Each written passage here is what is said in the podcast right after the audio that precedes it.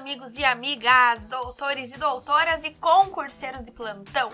Sejam muito bem-vindos e muito bem-vindas a mais um episódio do podcast de Processo Civil do Zero. E para quem ainda não me conhece, eu me chamo Larissa Maltaca, apresento este podcast e também o podcast de Direito Civil do Zero. E é uma honra estar com vocês em mais um episódio. E como vocês já sabem, eu gostaria de fazer aquele pedido muito especial para que vocês curtam, compartilhem e nos acompanhem lá no Instagram em arroba e arroba Larissa Maltaca. Não fiquem de fora também do nosso canal no Telegram. Nesse canal eu disponibilizo questões tanto da matéria de processo civil quanto de direito civil. Eu vou deixar o link do canal aqui na descrição do episódio. Bem, pessoal, hoje nós vamos estudar sobre as funções essenciais à justiça. Na Constituição Federal, nós temos um capítulo específico que trata dessas funções. Funções que são essenciais à justiça.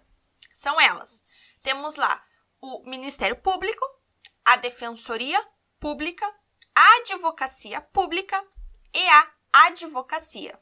Então vamos começar falando primeiro sobre o Ministério Público. Então, o MP é uma instituição permanente que é essencial à função jurisdicional do Estado. Então, é o Ministério Público que é o responsável pela defesa da ordem jurídica, do regime democrático e dos interesses sociais e individuais indisponíveis. Isso está lá no artigo 127, caput da Constituição. A organização do Ministério Público dos Estados está disciplinada na Lei 8625, que é a Lei Orgânica Nacional do Ministério Público. E a organização do Ministério Público da União está disciplinada na Lei Complementar número 75 de 93. Então, pessoal, nós temos que entender o seguinte: que o Ministério Público Brasileiro abrange os Ministérios Públicos dos Estados e o Ministério Público da União.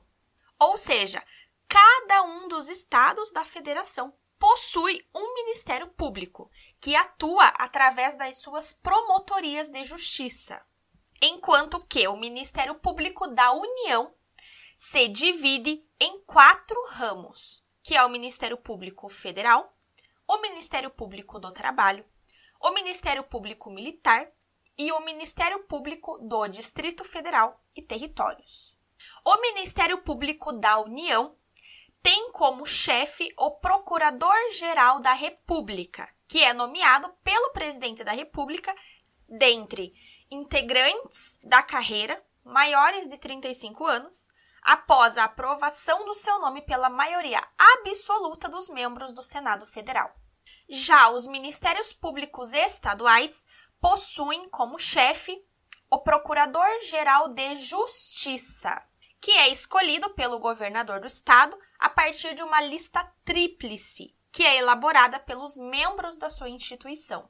Então, pessoal, o chefe do Ministério Público da União é o Procurador-Geral da República. E o chefe dos Ministérios Públicos Estaduais é o Procurador-Geral de Justiça. Então, pessoal, é importante vocês gravarem essa distinção para que vocês não confundam. Bem, lá no artigo 129 da Constituição, nós temos as funções, quais são as funções institucionais do Ministério Público. Pessoal, eu não vou ler esse artigo 129 aqui agora, para não ficar uma coisa muito cansativa. Mas é muito importante que vocês leiam, analisem esse artigo 129 para saber quais são essas funções do Ministério Público. Agora vamos falar um pouco sobre os princípios e as garantias institucionais do Ministério Público. No artigo 127, parágrafo 1 da Constituição, nós temos os princípios institucionais do Ministério Público, que são eles: a unidade, a indivisibilidade e a independência funcional. A unidade significa que, por mais que o Ministério Público tenha vários agentes, esses agentes integram uma corporação só. A indivisibilidade significa que os membros podem ser substituídos sem que haja uma alteração subjetiva nos processos. E a independência funcional significa dizer que os membros têm liberdade de atuação, desde que nos limites de uma consciência ali, jurídica. Agora vamos falar um pouco sobre as garantias que são asseguradas pela Constituição. Pessoal, essas garantias estão nos artigos 127 e 128. Então, o Ministério Público possui autonomia funcional e administrativa, possui também uma autonomia financeira, uma autonomia legislativa, possui a vitaliciedade após os seus dois anos de exercício, possui também uma inamovibilidade, ou seja, ele não será transferido, a não ser que seja por vontade própria, ou por razão de interesse público. E também os membros do Ministério Público possuem a irredutibilidade de subsídios. Bem, finalizamos o nosso estudo sobre o Ministério Público e vamos partir agora para a Defensoria Pública. Então, a Defensoria Pública está disciplinada lá no artigo 134 da Constituição, que diz o seguinte: a Defensoria Pública é instituição permanente, essencial à função jurisdicional do Estado. E ainda diz o seguinte: que é a função da Defensoria Pública a orientação jurídica, a promoção dos direitos humanos e da defesa, a promoção também dos direitos individuais e coletivos, e isso tudo de forma integral e gratuita. Na Defensoria Pública da União, o chefe é o Defensor Público Geral Federal. A Defensoria Pública do Estado atua junto aos órgãos do Poder Judiciário, em núcleos regionais, que é onde a pessoa pode receber o primeiro atendimento, e também nos núcleos especializados para o atendimento de temas específicos, como, por exemplo, a defesa do consumidor. Os princípios institucionais da Defensoria Pública estão dispostos lá no artigo, nos artigos 93 a 96 da Constituição Federal. E esses princípios são os mesmos lá do Ministério Público. Então, a unidade, a indivisibilidade e a independência funcional. Então, só relembrando, a unidade significa que a Defensoria Pública é uma instituição única.